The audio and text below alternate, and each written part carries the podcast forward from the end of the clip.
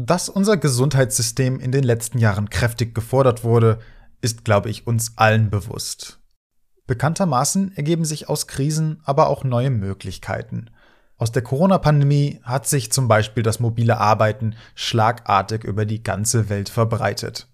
Und auch im Gesundheitssystem gab es viele Entwicklungen. Über eine von diesen sprechen wir heute, die Telemedizin. Mein Name ist Dorian Lötzer, willkommen bei Genau genommen.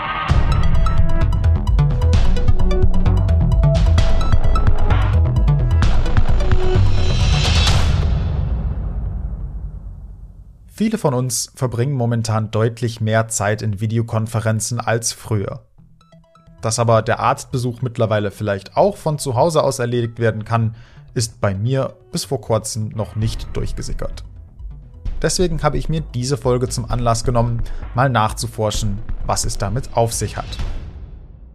Anfangen tut die Geschichte wie so oft mit einer Regeländerung. Dass man früher nämlich nicht per Video mit der Hausärztin verbunden war, um sich krank schreiben zu lassen, lag daran, dass es schlicht nicht möglich war. Zumindest bis Juni 2018, als eine Änderung der Berufsordnung der Ärzte es ermöglicht hat, ausschließliche Fernbehandlung durchzuführen, Zitat, wenn dies ärztlich vertretbar ist und die erforderliche ärztliche Sorgfalt gewährt wird. Was genau das bedeutet, werden wir noch erfahren. Für uns ist aber wichtig, dass deswegen zum Beispiel Videosprechstunden angeboten werden dürfen. Aber ist Videosprechstunde gleich Telemedizin? Unter den Begriff Telemedizin fällt wirklich äh, eine ganze Menge an verschiedenen Angeboten. Man spricht von Telemedizin, wenn ein Arzt, eine Ärztin und eine Patientin, ein Patient miteinander kommunizieren, obwohl sie räumlich getrennt sind. Und das betrifft auch die Kommunikation von Ärzten untereinander oder auch von anderen Behandlern mit Patienten, wie zum Beispiel Psychotherapeuten, Psychotherapeutinnen, also eine Behandlung über eine räumliche Trennung hinweg. Hören tut ihr da Daniela Hublohr. Sie ist Medizinerin und arbeitet in der Patientenberatung für die Verbraucherzentrale Hessen. Wenn sie von Telemedizin spricht, denke ich natürlich direkt an die allgegenwärtige Videokonferenz. Und das ist auch gar nicht so falsch. Es ist aber auch nicht das komplette Bild. Insbesondere was zum Beispiel Psychotherapie angeht, findet mittlerweile auch viel über Chats statt. Auch wenn mehrere verschiedene Ärztinnen sich digital über einen Fall austauschen, gilt das schon als Telemedizin. Die Anwendungsbereiche sind also deutlich vielfältiger, als man vielleicht vermutet. Also Beispiele für diese Kommunikation zwischen Behandlern sind zum Beispiel die Telekonsile, also bei denen Röntgenbefunde besprochen, vorgestellt werden und die bundesweiten Schlaganfallnetze, bei denen Schlaganfallpatienten in einer Klinik, die keine neurologische Versorgung hat, von einem Neurologen aus einem anderen Krankenhaus begutachtet werden, der behandelnde Arzt wird von dem Neurologen bei der neurologischen Untersuchung unterstützt. Das ist eben dann ein gutes Beispiel dafür, wie Telemedizin gerade in ländlichen Regionen und bei Fachärztemangel eine Möglichkeit bietet, Patienten zu versorgen. Beispiele für Arzt-Patient-Anwendungen sind Videosprechstunden, Zweitmeinungsportale im Internet und ein weiteres Beispiel ist das sogenannte Telemonitoring. Das heißt, die laufende Überwachung chronisch kranker Patienten aus der Ferne. Das heißt, zum Beispiel Patienten mit Herzinsuffizienz, also einer ausgeprägten Herzschwäche. Bei denen werden regelmäßig bestimmte Daten gemessen und an ein telemedizinisches Zentrum gesendet dort ausgewertet und man kann eben dann sehr frühzeitig, zum Teil schon bevor der Patient das merkt, zum Beispiel, dass er an Gewicht zunimmt, ähm, eingreifen und die Behandlung entsprechend anpassen. Dass es so viele Anwendungsbereiche gibt, liegt unter anderem an dem Druck, der hinter der Entwicklung stand. Corona hat sicherlich auch hier wie an vielen anderen Stellen für Reformbedarf gesorgt. Ja, die Pandemie hatte einen wirklich sehr, sehr großen Einfluss auf diesen Bereich. Es hat äh, schon sich sehr lange hingezögert bei uns in Deutschland mit dem Aufbau dieser sogenannten Telematikinfrastruktur, also einer sicheren ähm, ich sage jetzt mal sogenannte Datenautobahn. Das hat sich Hier unterbreche ich kurz. Wenn Daniela Hublor von dieser Telematik-Infrastruktur spricht, meint sie, dass die Gegebenheiten geschaffen werden mussten, überhaupt digital unsere ganzen Gesundheitsdaten sicher transportieren zu können. Ausgerechnet die Daten über unsere Gesundheit sind nämlich unglaublich sensibel. Diese digital zu verwalten und zum Beispiel zwischen Praxen und Krankenhäusern auszutauschen, würde unvorbereitet viele neue Schwachstellen und Angriffspunkte für Hackerinnen schaffen. Deswegen mussten erst technische Lösungen gefunden werden, bevor das Angebot an telemedizinischen Behandlungen ausgebaut werden konnte. Und dieser Prozess hat sich lange hingezogen. Das hat sich sehr hingezogen. In der Pandemie hat es einen Riesenaufschub bekommen. Zum einen, weil Vorgaben entfallen sind, zum Beispiel, dass nur 30, maximal 30 Prozent der Behandlungen als telemedizinische Leistungen angeboten werden dürfen von den Ärzten. Aber auch, ich denke, gerade dadurch auch, dass zwangsläufig beide Seiten gesehen haben, dass das eine gute Möglichkeit ist, eben doch in Kontakt zu treten, Patienten behandeln zu können, sich als Patient behandeln lassen zu können. Und man hat auch ganz neue Bereiche entdeckt, die man früher wahrscheinlich gar nicht gedacht hätte, dass zum Beispiel im Bereich Psychotherapie es eben auch eine wirklich ausgesprochen gute Möglichkeit ist, auch wenn ein persönlicher Kontakt aufgrund der Pandemie oder vielleicht auch aufgrund von räumlichen Entfernungen nicht möglich ist, dass trotzdem eine Weiterbehandlung möglich ist. Und das ist längst nicht das komplette Angebot. Auch bei Therapien oder Beratungsgesprächen hat man gemerkt, dass vieles aus der Ferne möglich war.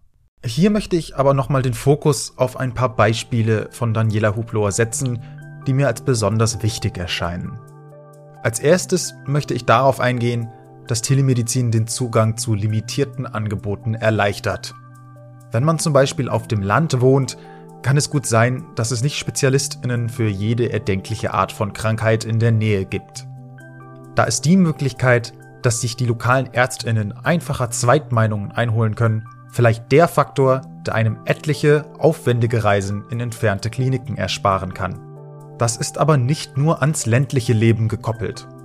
Wer in großen Städten zum Beispiel psychotherapeutische Behandlungen sucht, muss sich vielleicht auch auf längere Wartezeiten oder regelmäßiges Reisen einstellen. Da helfen Angebote wie Video- und Chattherapien, die Erreichbarkeit von den Behandlungen zu erhöhen.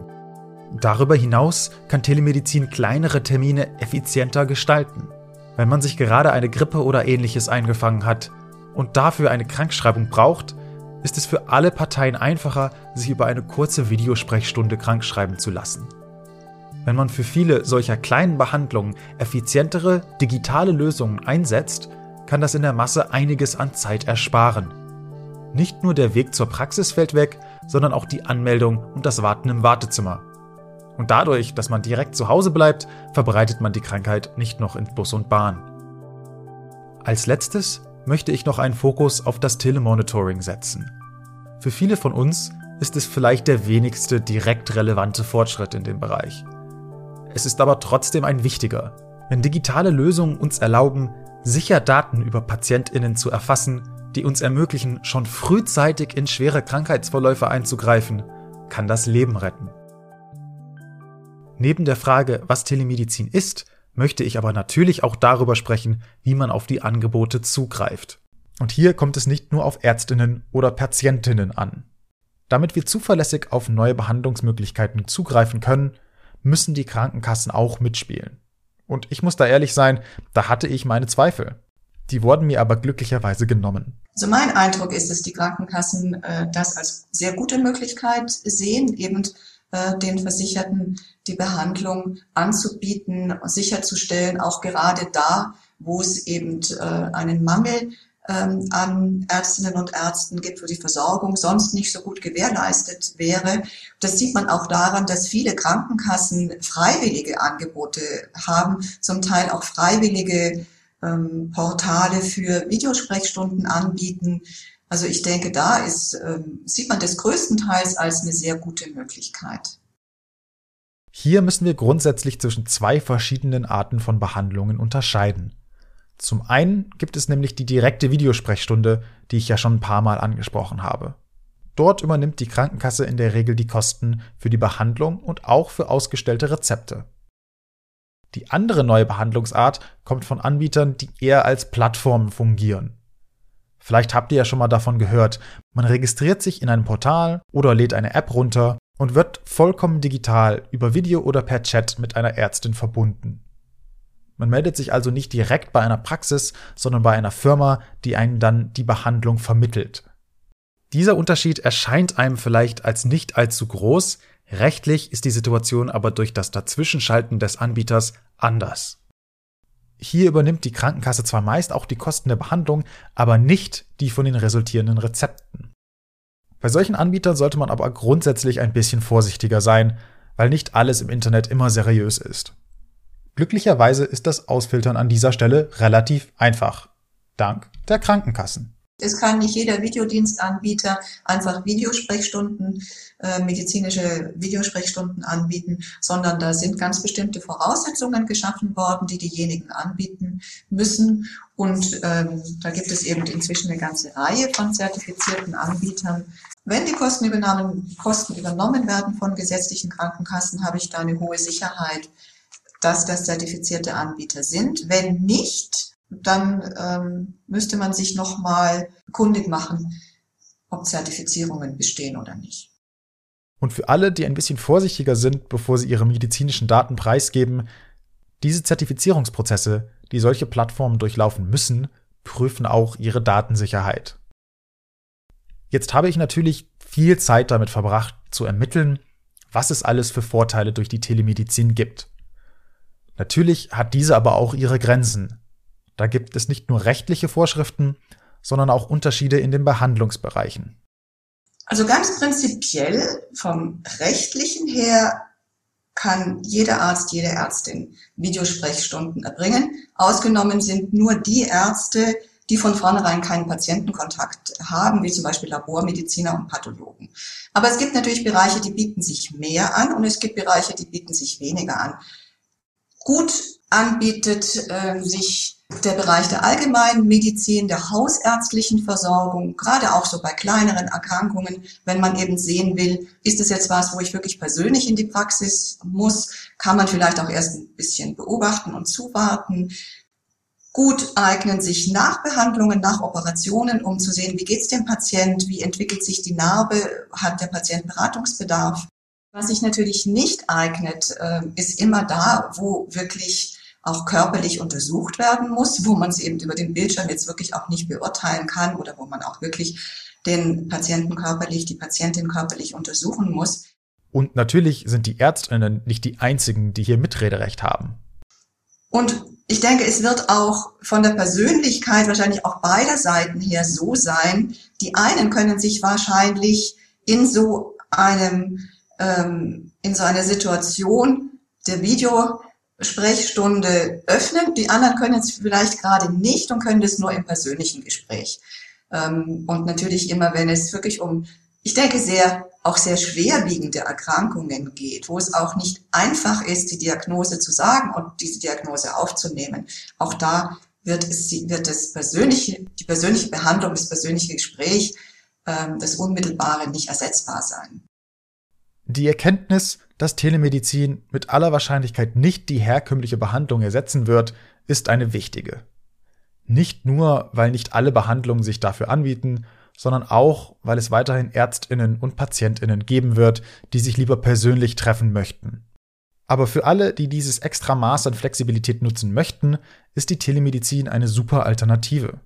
Und in vielen Fällen, in denen vielleicht eine ärztliche Zweitmeinung notwendig ist, kann sie auch einfach eine Ergänzung zur regulären Behandlung sein. Und denjenigen, die befürchten, dass digitale Anwendungen zunehmend die physischen ersetzen werden, kann ich auch eine Entwarnung geben. Nach Ende der Pandemie ist vorgesehen, dass die Regel, dass nur 30 Prozent der Behandlungen als Videosprechstunden angeboten werden dürfen, wieder in Kraft tritt. Wir werden also weiterhin den Großteil unserer Praxisbesuche vor Ort durchführen. Nichtsdestotrotz ist festzuhalten, die Telemedizin ermöglicht vieles, was vorher nicht möglich war. Auch die Hürde, auf so ein Angebot zurückzugreifen, bleibt relativ klein. Man braucht in der Regel lediglich ein Gerät, das sich in eine Videokonferenz einwählen kann und eine Internetverbindung. Jeder, der wie ich vielleicht während der Pandemie den ein oder anderen Ärztinnenbesuch vor sich hergeschoben hat, sollte vielleicht schauen, ob sich eine telemedizinische Behandlung anbietet. Und da kann man einfach bei der eigenen Krankenkasse nachschlagen, was es für Angebote gibt. Oder, wenn man schon eine bestimmte Behandlung im Auge hat, ob diese von der Kasse übernommen wird. Falls euch die Folge gefallen hat, abonniert den Podcast doch in euren Lieblingsplattformen oder leitet einen Link weiter. Mehr Informationen zu Telemedizin und vielen weiteren Themen gibt es auf verbraucherzentrale.de. Kontaktieren kann man uns per E-Mail an podcast.vz-bln.de. Mein Name ist Dorian Lötzer und heute haben wir Telemedizin genau genommen.